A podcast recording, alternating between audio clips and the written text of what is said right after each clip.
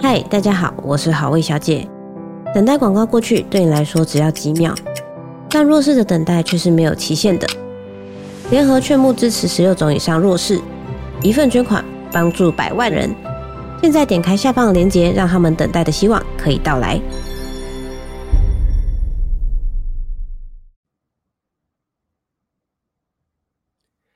大家好，欢迎大家来到高效人生商学院的好课推荐，我是赵胤丞。我不知道各位过去有听过 Podcast 的相关的经验吗？那我自己是，比如说平常开车通勤的时候，都会打开 Podcast 来收听哦。那我自己就会觉得，哇，听 Podcast 是可以帮助我舒压，也可以帮助我学习。那更多我自己觉得有一种陪伴的一个功能哦。那我自己也有做 Podcast，目前有三个频道。那我觉得说做 Podcast 对我来说意义，我觉得也很不错。就是能够，比如说我那时候假设，如果哪一天我不在的话，我女儿如果想要。想念爸爸的声音，他可以打开爸爸的 Podcast 频道。那其实很多时候人生的议题就在上面。那或许好像是爸爸在旁边陪伴他。我觉得这也是一个很棒的一个功能哦。那我，今天想跟各位介绍的一个非常好的课程什么？叫做大店长 Podcast 陪跑计划。那为什么要跟各位解解释这个？因为如果你的你看我是用个人的名义可以做这件事，那如果你的企业也希望让你的所有的一个顾客。或者是你的消费者可以更加了解你的企业如何经营，或者是你的企业到底有什么样值得人家可以帮你扩散的故事的话，我觉得 Podcast 都是一个非常棒的一个媒介哦。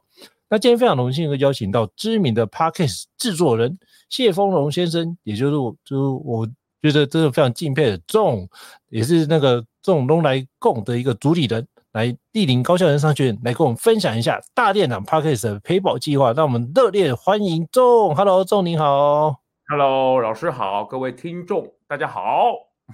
是非常感谢丰隆的莅临哦。那是不是可以简单邀请，就是丰隆简单做一下自我介绍，让大家可以多认识你一点呢？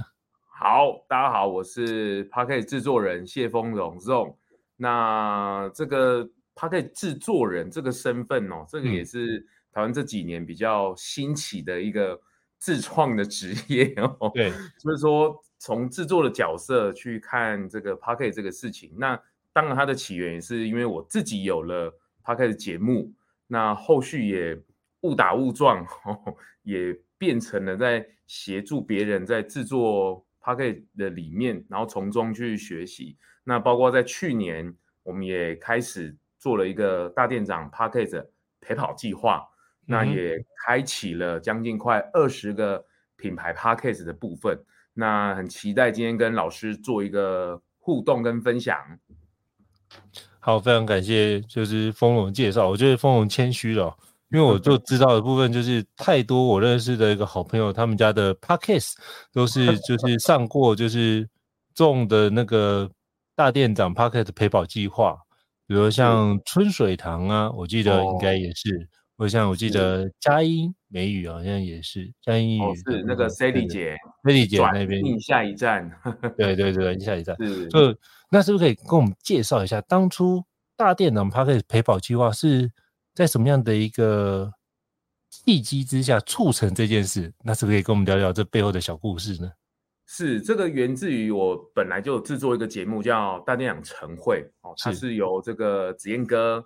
因为他这十多年有这个媒体的背景，那后来他也开始做了自媒体，那开了一个节目叫《大店长晨会》，那我们到现在也累积了四百多集。那因为他对于服务业的这个区块其实经营了非常久，最主要是在做这个服务业的知识的经营。那后续他自己做了 Podcast 之后，我是他的制作人嘛，那他也觉得这件事情。感觉是大家也可以去投入的，而且对于品牌的这个价值的传递啊，或者是这种知识的传递啊，是很不错的一个载体。那 Podcast 那时候其实大家应该都很常听到，就是说啊 Podcast 怎么从怎么从 Podcast 开始啊，或者怎么制作 Podcast 啊，硬体要用什么？可是每次去听完这种工作坊或者是教学，到最后都还是会问。自己说，那我到底要录什么？那我器材到底要用什么？听别人的都好像都很容易，嗯、可是回归到放在自己身上，甚至放在自己的品牌里面，会不太晓得要做什么。所以，我们那时候就开出了像这个 Podcast 陪跑，就陪着你跑。就是说，你只要加入了这个计划，我们是真的要上战场的哦，我们不是要只是听听上课而已，我们是真的很实战的。最后你一定会拿到你的自己属于自己的节目，而且还包含了三集的内容，从这个企划、定位，甚至连声音设计。好，比如说刚刚老师提到的春水堂，他们最有名的是珍珠奶茶。那珍珠奶茶怎么声音化？哇，这个我们也会在计划里面协助大家去把它设计出来。那刚刚讲的这个 Sally 姐转进下一站，她是一个职业规划师。诶，职业规划师她怎么声音化？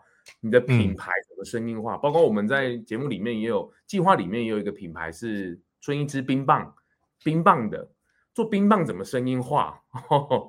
那这个都是在加入这个计划里面，我们都会协助大家去完成的。所以那时候就是想要解决这个痛点，嗯、也协助大家自媒体从 Pocket 开始。所以我们那时候也整理出一个蛮洗脑的 slogan。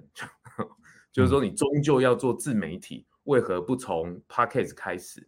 所以也开始这一路上有很多很多的伙伴呐、啊、品牌加入这样子。那你发现从声音出发的这些品牌的能量啊，甚至我们累积出来的内容，哇，这真的是非常非常的强大。我自己也学习到很多。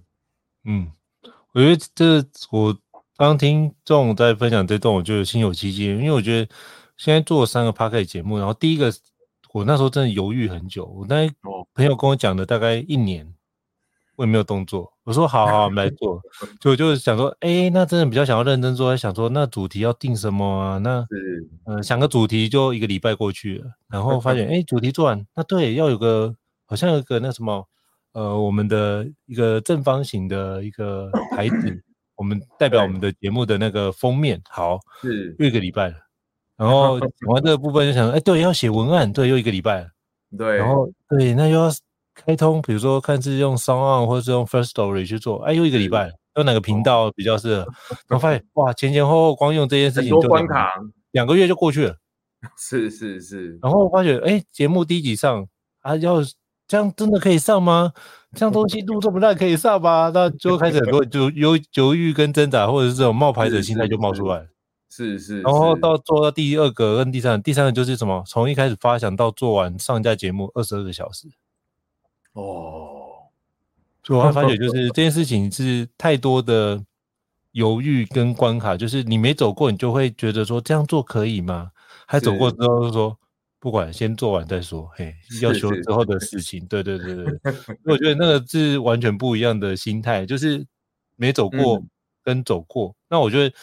大店长 Podcast 陪跑计划很棒，是在于哇，动的部分做了太多非常知名的节目哦。哇，你你也有在那个什么，就是那个呃智慢所开线上课程嘛，对不对？哦，对，那时候那这这不就做了非常多的事情，是不是可以也跟邀请你跟我们聊一下这一段？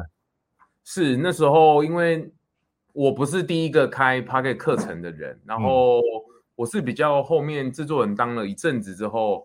后来有一天，城邦就来邀请，就是说他可以通常都看大家看到都是从零到一，然后他那时候来邀请的角度是希望，哎，我在做这件事经营的部分其实还蛮特别的，就是好像会不只是零到一，甚至是一到十，他可以是一到十的经营也介入蛮多的，嗯、所以他从那时候从这边来邀请，用制作人的角度，用经营的角度，品牌的角度来跟大家。来谈他可以经营的这个区块，而且声音的媒体用声音教学，我觉得还蛮好的。所以那时候算是从不一样的角度，而且比较把制作人的身份，我也觉得要比较完整的去表达呈现。那但是我觉得这这一路以来，我觉得配合着这些跟这些品牌实战的过程里面，我真的觉得哇，真的真的学习到很多。那再来就是大家可能。蛮多的误区啊，就是说内容跟硬体哪一个是优先哦？这个是最常大家碰到的问题。嗯、就是说那我到底要拿什么器材录制？哦，那我到底要拿什么东西来来做录制声音？那我需不需要很要不要正音？对，就我对我讲话要不要字正腔圆？哦，那这个确实就是大家一开始都会很犹豫。那甚至是我在这几年的学习里面也是整理出一句话，就是。其实你做 Podcast 就是开始录制才开始累积，好、哦、这件事情真的就好像喝水一样，就是冷暖自知嘛，就你喝了才知道。嗯、做 podcast 有一点类似，就是因为你有很多的想法或者很多的想要去说的东西，可是你最终会真正进去会说什么？那其实有时候是要按下那个录音键之后，甚至是你开始制作之后，你才会开始去整理这这些内容。了解。嗨，妹妹。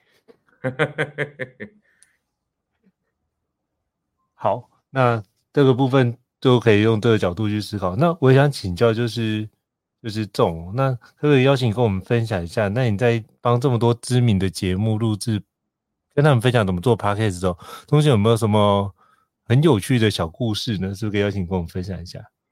呃，有啊，其实还蛮多的。就是那时候帮春水堂在设计声音的时候，珍珠奶茶怎么声音化？那他们的节目叫他们的节目叫做民间流传，哦，就是民、嗯、就是茶的那个民，茶字头有一个名字，对对，名字的名，民间流传，他们希望能够流传民间。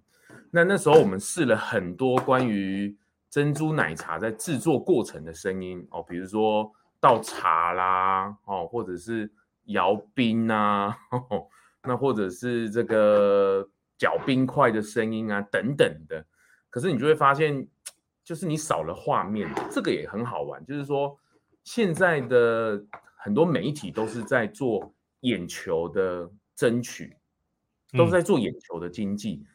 可是如果你关掉了视觉，关掉了眼睛，纯粹纯耳朵的时候，其实你会有时候你会就像海水退潮一样，就是说你你才会开始去知道很多你自己内心的东西。那你看，你关掉视觉，你听声音，有时候像倒茶的声音，你就会想象无限。就是说，如果你只有倒茶，可是你关掉了那个视觉，你就会听起来，你就有很多遐想，就是好像也不是什么倒茶的声音了。就开始很多画面，所以那时候在声音设计上，哎，那我就突然想到，他们在服务上面有没有特定的、特定的这个服务的话语，所以那时候就可以把它收录进来，嗯、甚至是其实我做了才知道，其实珍珠奶茶他们那时候其实是有做，春水堂是有做一首歌的，叫做《珍珠奶茶之歌》，嗯，哎，这个才才慢慢的才会去了解，哦，原来。他们其实，在声音这个事情上，品牌这个事情上面，其实已经有蛮多的记录了。那透过这一次的自媒体、新媒体的部分，也再次的梳理。那另外就是这个春一支冰棒也是，冰棒怎么声音化？对，就是冰棒怎么声音化？因为大家只有这个咬的声音可以比较有那种对，对咬冰块的声音。可是有时候我们咬的这种东西也不太合，也不太怎么讲，它也很难去界定。对，那另外你，你你你在其实自媒体哦这种事情，这也是我常分享，就是说，你会你会发现哦，以前很多的品牌都是被报道惯的，就是我以前是习惯被报道的，嗯、可是等到自己握有媒体的时候，等到自己握有媒体的时候，你会发现你会不知道说什么，对。这件事情的主动跟被动，我也是在这计划里面看到一些现象，就大家很容易等着被报道，而且很奇怪，就是被报道出去的时候，内容又不是我们审核，是那个媒体、大众媒体去审核，那个品牌媒体去审核的，我们有时候没有办法干涉太多。嗯，那自媒体不一样啊，这边你想说什么都可以说啊，但是你到底要说什么，或者是你真正你的。品牌背后的你那时候你的初衷到底是什么？其实才会在整个制作过程里面慢慢被梳理出来。哦，那我拉回来，就是那时候 冰棒声音化，我才知道哦，原来春一吃冰棒，或者是在这个冰棒的背后，其实它有时候是要分享欢乐，要分享这个。哎，还有听到吗？有有有有有。哦，我想说声音那个画面荡掉了。没关系。好，那。这个才知道说吃冰棒背后其实是分享，而且是要欢乐的。所以其实谁最喜欢吃冰棒？嗯，其实是小朋友。嗯、哦，所以那时候我们也才知道说，哦，原来春一枝有那个迷你冰棒，也是因为要让小朋友去吃冰棒，甚至是喜欢吃冰棒、想要吃很多口味的，他们就会选择迷你冰棒。所以那时候特别也选择了小孩子的声音来当做开头，就是你们大家回头去听听看那个春一支冰棒的 Podcast 叫春一支嘴，光名字就很好玩，就春一支嘴哦。然后那时候用小孩子的声音，就是爸爸我想吃冰。哦，来做一个开头，哇，那这个就点燃起了这个很好的一个记忆点。所以这个都是在参与计划里面，也协助品牌做很深层，甚至是很 detail 去梳理他们，甚至是跟声音去做一个结合，甚至记忆点。嗯嗯，我觉得这很有趣诶，就是等于是原先当从被动被访问这件事情变成主动来做之后，大家会有点不知所措。对，所以其实这个。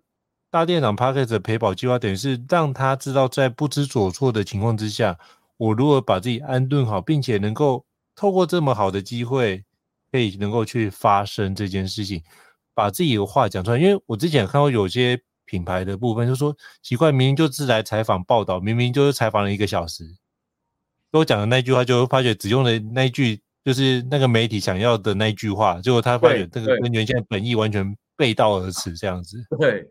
对，会发现这个状况。对，所以那就说，那这样的话，变得是很有一种挫折感存在。那不如这样的话，他就化被动为主动，自己出击去分享这件事情。我觉得就可以避免这种就是被特定剪辑的状况，然后去特定诱导的环节，反而会让我们的顾客或消费者得到更全面的一个资讯，或是更直接的沟通。所以可以这样子诠释吗？是我们那时候也是在这过程里面，我们也是跟大家沟通一个就部分，就是说，呃，当你握有媒体，当你开始有了自己的自媒体，让当你有了一个这个 Podcast 之后，其实你就可以好好的来跟你的铁粉沟通，来跟你的自己很很内圈的这一群懂你的人，让他们更懂你。嗯，那甚至是你也会发现让。不懂你的人也有一个地方可以好好的了解你，而不是只是从很片面的这个过去的一个被报道的过程里面去了解而已，反而更理解整个品牌的核心的价值，甚至是你想沟通的讯息，都会留在自己的媒体里面。那这个也都是在自媒体的打造的过程里面，能够逐步的被打开了。因为你当当你开始去往内去梳理的时候，往品牌内部去梳理，去把这个关系拉开的时候，你就会发现哦，原来对啊，这就是我以前在做的啊，对啊，那时候为什么会这样做，就是因为这样啊。然后有时候这里面激荡出会产生新的火花，甚至是新业新的商业的合作的可能，甚至是客人的多样性也会进来，而且那个影响力的深度也会打开。嗯，哎，这是蛮有趣的，嗯，因为我那刚好就是，我说到这个，因为刚好前一段时间有访问 Angela，是，对，然后因为他们最近不是出了一本茶的绘本嘛，哦，是是，对对对，因为这也在剪辑中，也快要上线，那我就发觉，哎，他说，我就请教他，那做 Podcast 有什么样的收获啊？他说，真的会，真的会从里面找到我们的铁粉。他说这件事情是。可能他没有出声音，可是或是他可能没有有更多接触，可是他就是默默的觉得这件事情是吃了三十年、吃了四十年春水堂的老客户，然后会在上面留言。他说这件事情是一个让他非常感动的事情。是那时候这个春水堂当然也想不透啊，就是说哇，你们已经这么知名了啊，为什么你们还会想来做自媒体？嗯、其实他们来做自媒体，其实。有一个部分的原因是为了要跟下个世代沟通，我想这个是在品牌在加入这个自媒体行列或是陪跑计划里面一个蛮关键的一个点，就是说，因为下个世代或是新的世代的媒体的使用的情境是不一样的，就是说他们已经不不不一定是看电视了，甚至是他们在在使用媒体的环境里面。有时候他在走路走路在路上，他都是耳机戴着的。那等待的时间也是耳机戴着的，就是我都开玩笑形容说，他已经快把蓝牙耳机变成他的耳朵了。那他到底在听什么？那其实我们也也有机会能够从听的这个事情，去让他更理解，哎，春水堂的文化是什么，或是茶的历史是什么。所以其实村长他们的创办人甘侯先生，其实也找到了一个好的载体，去把整个茶的五千年来的历史，哇，这个真的很厉害。茶博士的这个部分，能够你只要问他某一个点，像那时候我跟他请教那个周杰伦一首歌《爷爷泡的茶》，对，他有一首歌是这个，哇，他就知道说，哦，那个怎么样怎么样怎么样，他马上就可以调出那个历史。这也是他们现在推出的那个绘本一样嘛，就是查的五千年来历史。那他找到一个好的载体，那 Podcast 又很好说故事的地方啊。嗯，所以加上他们是自己内部团队去接手，那时候陪跑计划参加完之后，他们是内部接手的，那也让整个内部滚动起新的内容。这也是在陪跑计划里面你会看到一个现象，就是说参与完参与完计划的品牌，你会发现他回去之后，他的社群、他的官网。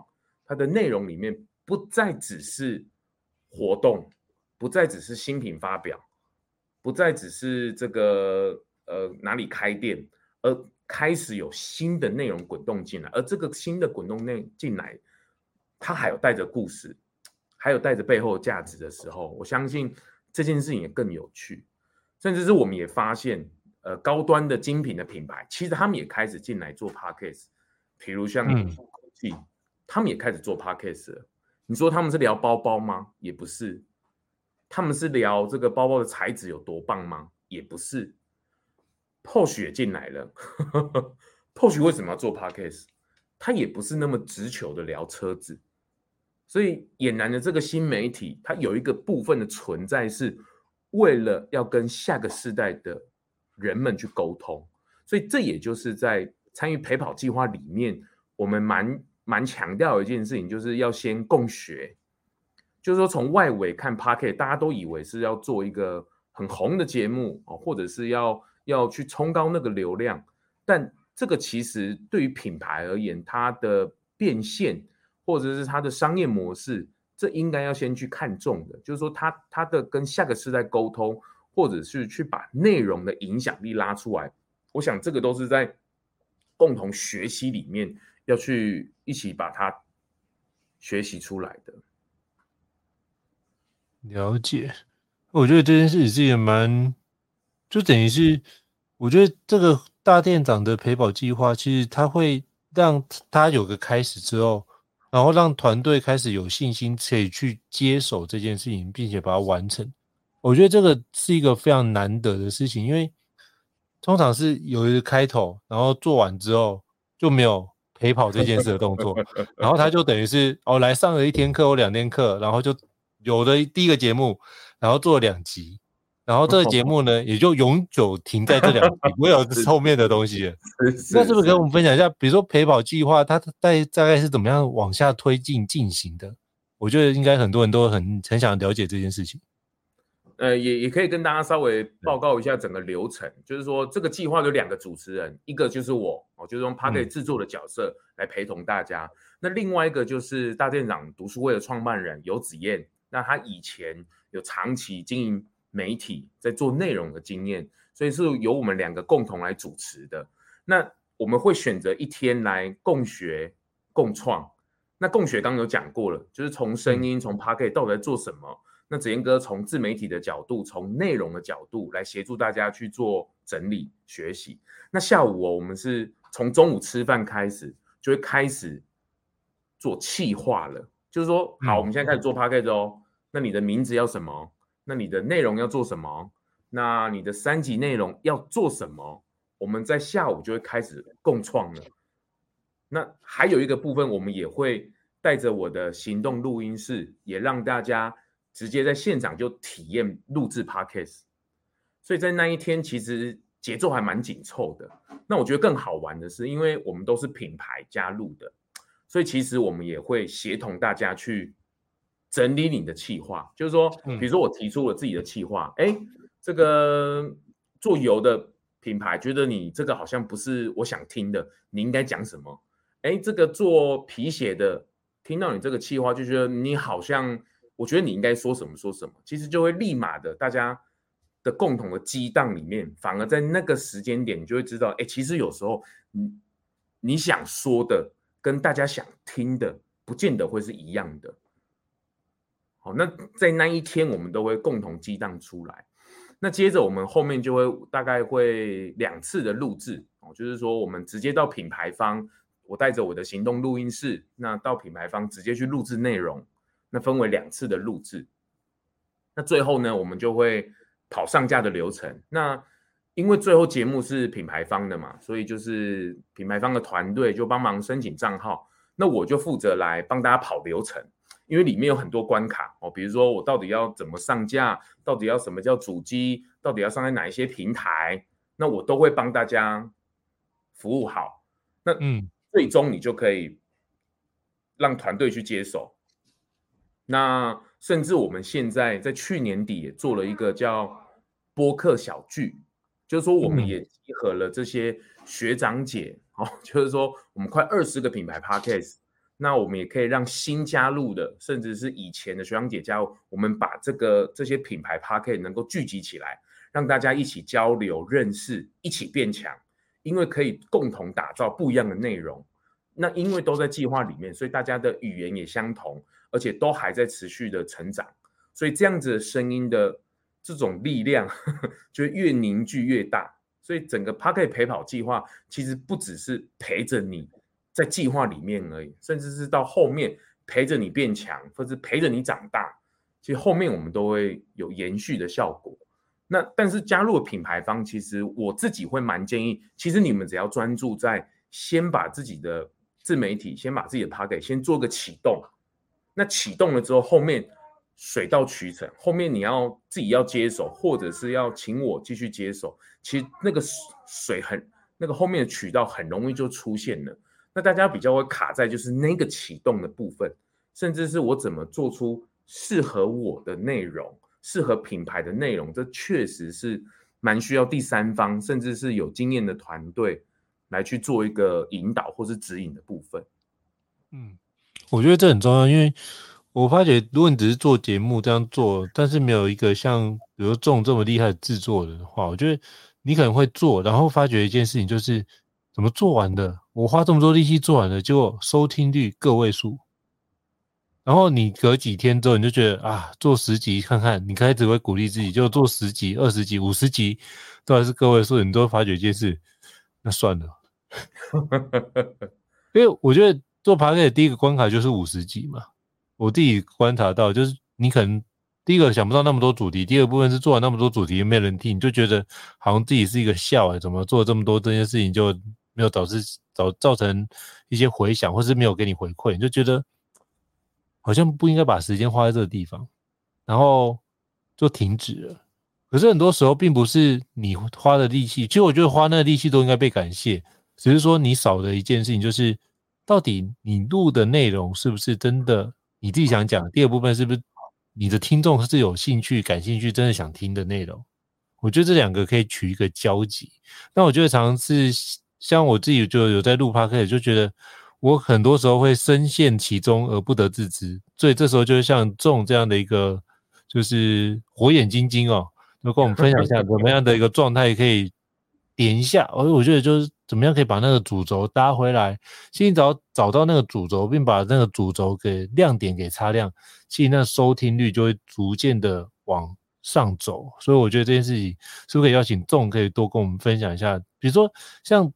后面这一段该怎么样去思考这件事情，以及如何什么时候判断什么时候需要找像你一样的制作人，那什么时候可能还不需要？特别邀请跟我们分享一下这段。嗯，其实其实这也是在 party 里面我常提到的误区啦，就是说，嗯，流量跟内容，呵 呵就是你你到底是为了流量而说，还是？说你想说的，这个大家也可以想一想，就是说我到底是为了那个数字而说，还是为了我想讲的内容而说？那当然最理想的状况就是说，我想说我想说的哦，然后它又有好的流量。不过这个是要分阶段的，就是说，一开始大家真的不要对于那个数字那么敏感。哦，就是说，他就算是十个人，就算是一百个人，你看哦，你你大家仔细想一想，其实我们在陪跑计划里面有一个林果良品，他们其实就是为了这个理由进来的，就是说，你看哦，我们去一个实体的演讲里面，如果有一百个人听你演讲，请问是多还是少？其实是蛮多的，对。而且如果你要动员一百个人来听你讲，其实是要花不少功夫的。特别是现在活动这么多，真实有一百个人来听你讲话，这个坦白讲需要有一点功夫。但是如果把这一百个人化成数字，你就会小看他了。坦白讲，你会小看他了。就是说我怎么只有一百个人收听而已？可是你不要忘了，这一百个人。他背后，他的精准，甚至是他带来的社群力，你要认真看待啊。所以，这个流量，它一定是需要养成的过程，它不可能马上就变成是一个极大的量体。可是，我要把焦点换掉，我要换成是，其实你应该更专注在是打造内容，而且说话这个事情很特别哦。我常举例，那也刚好，我这几年也刚好当了新手爸爸妈妈，我我更可以理解这个事情。为什么小朋友一出生，他他开始会说话？他说他为什么会开始说话？而且他说的第一句话可能都是爸爸或妈妈。为什么？因为旁边人都会强迫他嘛，叫爸爸叫爸爸，叫妈妈叫妈妈。所以话说不好，不是停止说，而是要大量的说，嗯、一直说。其实做品牌有一点类似，或者是你在传递你的价值，甚至赵老师也是啊。就是这件事情，我要怎么去沟通？我不是沟通一次，诶，我也不是沟通十次，我可能要沟通一百次、两百次，甚至我一辈子就是沟通这一件事情。那这件事情，它不断的说的过程里面，其实很好玩哦。你的脑袋里面，甚至你整个会开始梳理这个事情，而且你会知道别人听的反应怎么样。你大概就会知道说，哦，我这个说了这一段是大家有感的，或者是说了这一段是我我觉得是很重要的，慢慢慢慢就会打造出来。所以其实，在陪跑计划里面有制作人的角色，有这个子燕哥的角色，也是希望大家去，也是希望大家能够去把 focus 稍微阶段性的去转换一下，不要一直那么留在数字的部分。那一开始应该先 focus 在打造内容的部分，那等到养起来之后，其他的长尾效益会很特别。那比如说像大店长晨会的部分，它大概花了一到两年，第一个一百万，可是你会发现它的长尾效益，它的第二个下载一百万只花了半年，所以它的长尾效益会出来。可是这个都是在前期。在打造内容里面，你可能还没有办法想象到的，或者是你急着想要去把那个量冲大，然后去这个、嗯、这个也是在里面大家最常谈到的，就是流量变现或频道变现的这个事情。但是大家、嗯、大家想嘛，我每一个人都当然就想赚钱呐、可是现在对于新客的成本，还有你要去沟通的成本，其实是。不低的，那这个不低里面，你怎么去去把你的价值能够传达出来，甚至是形成对方的主动，这个其实是要花不少的功夫，甚至是你也要回想你自己呃的内容值不值得大家，或是你有没有表达出来。我觉得这个都是在陪跑计划里面能够协助大家去看见的事情。嗯嗯，我觉得这很重要，就是从陪跑计划里面可以。透过像仲这样的一个知名的制作人，可以让你去观察到你平常没有观察到的一个盲点，并且从中做修正哦。那我觉得实践的过程当中，有一件非常重要的事，像我之前在看《刻意练习》这本书，它有一个非常重要的关，就是你要有人给你意见的回馈。如果没有人给你意见回馈的话，其实这件事情是很难有所进步的。而且，我觉得那意见回馈，你可能要是专业的意见回馈。你才会有所进步，而不是只是看到网络上人家给你的留言，对，留言很棒。那可是说，如果你想要更进步的话，你就需要听一些你可能不太喜欢听的话。也不会，也不会。不过做声音很好玩，大家都不习惯听到自己的声音，就是说，对对对对对，就大家听到自己声音都哎呦，就跟自己想象中那个声音会差很多。那刚刚赵老师也讲的很对，就是说旁边的专业人的建议，这是第一个。那另外就是吼，自己录的音档一定要自己听，就是说为为什么？因为旁边专业人提醒，坦白讲是很有限的，因为人都不喜欢被修正，嗯，就说这个很难进去。然后，可是你讲话有时候都会有嗯嗯啊啊，会有那个惯性，比如说嗯嗯，那这个东西要怎么修？不能全靠后置。那另外一个怎么靠？就是自己听自己的音档，其实就会启动它的转换。他听了自己的。音档一次两次，那每一集都听，而且他次数两次三次，其实他自我修正的这个部分，主动主动性就会出来了。所以这个也是在陪跑计划里面，我觉得很有趣的，就是说我现在也变成是一个聊天校准的一个 一个靶子，就是说在 Podcast 大家聊天聊天，以前 Clubhouse 也是嘛，就是为什么？听什么最好听？我们也在计划里面也常跟大家讲，就是听什么话最好听，听什么最好听，就偷听别人讲话最好听嘛，就听别人聊天。可是你怎么有聊天感？这个其实没有那么容易耶。嗯，可是我觉得这件事情不容易的过程当中，也是因为我觉得这也是从里面去。要进步，本来就是要面对自己不熟悉的事情嘛。因为之前我就听 Google 的那个人力资源总监讲一句话，说：“舒适圈里面没有学习，学习必然在舒适圈之外。”所以我觉得我们可以从先不习惯自己声音开始。可是我觉得那时候不是带着一种“哇，好丢脸的”，我觉得不要这样想，而是抱持说：“哦，好有趣哦，原来我从。”广播听到我自己声音原来是长这么有趣，因为我觉得 我我那时候在录的时候，我觉得很有感觉，就是刚开始录的时候发觉，哎，原来我最后一个字有那种吃字的感受，就是我最后一个字常会不见，就会吃掉。那我发觉，哎，以前做培训也会有这个议题，可是想说啊，可以带活动啊，这些事就完全就可以 cover 掉，也都没有去聚焦这件事。可是发觉做 podcast 之后，这些事情就像。众所提到的，就是它是无所遁形的，你就会开始把这些就非常明显的可以浮现出来，然后就会看到有听众写着：“哦，我很喜欢你们节目，但是好像最后收不知道是设备的问题。”我觉得他讲的很委婉，他说最后一个字都听不太清楚，就可以邀请，比如说赵老师可以再更靠近麦克风一点点，这样的角度会出现。可我那时候知道，哦，原来。那这时候应该要适时的来面对说话这件事情，所以那时候就是上的周正宇老师的课，然后慢慢去调整，就是自己对于声音的应用。那我发觉讲完这件事情之后，其实对于我实体上课也会有很大的帮助，因为在于像我就跟我的 partner 电脑网络站长伊瑟两个人就有一天去聊一下，就是呃。到底做 Podcast 一周年之后，对我们两个有什么样的进步的回响？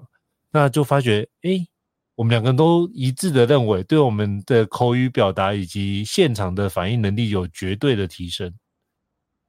那我觉得这件事情就是对我们来说是一个很棒的开始。然后现在听到什么话，基本上都可以往下接。哎，我觉得这也是蛮酷的一件事情。对，对，是啊，我们也看到陪跑计划里面很多的成员，他们很多的品牌，他们开始做了自媒体之后。嗯他们开始在在这个公众的场合里面，大家来接触他们的时候，都会先从聊节目的内容开始。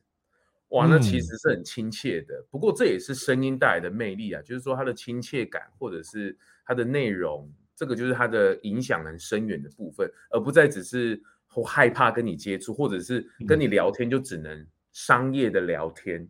反而有更多更多的多元的内容的媒介去跟你做互动，我觉得这个真的是在做自媒体里面那为什么要从 Pocket 开始？或者是大家也很常问我们，那你为什么不做短影音啊？或者是说这个 YouTube 你为什么不做？那对我而言，我觉得，嗯，内容应该先把它练到一定的程度，就是说你先关掉视觉，因为视觉里面你会很多的干扰。我所谓的干扰，就是说你可能会在意你的妆、你的角度，然后你的美丑、你的服装这些注意力分散了。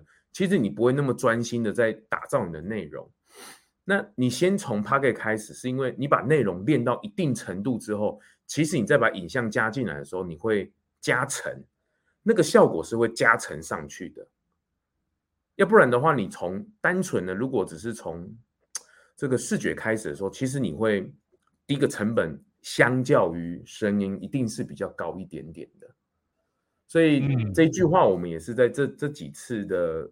学习过程里面去不断的去验证，就是说从 Podcast 开始确实也是一个很好的，因为我们一开始出生画面上其实也没有办法长得太怎么样，但是我们可以透过说话，可以跟父母沟通。我哭声，爸妈就知道我饿了，我不舒服了。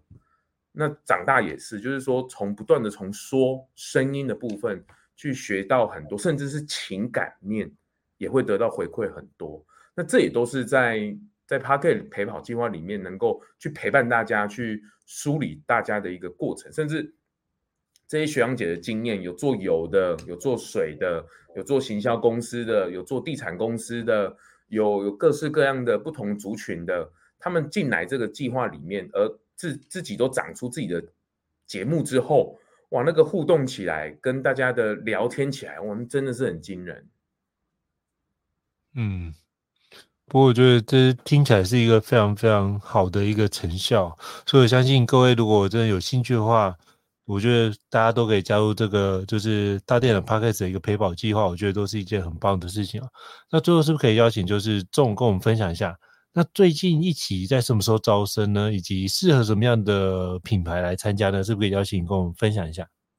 是我们第八期呢，二零二四年第八期在四月二十四。礼拜三开跑，那整个流程大概就是四月二十四那一天，我们有一整天的共学共创的时间。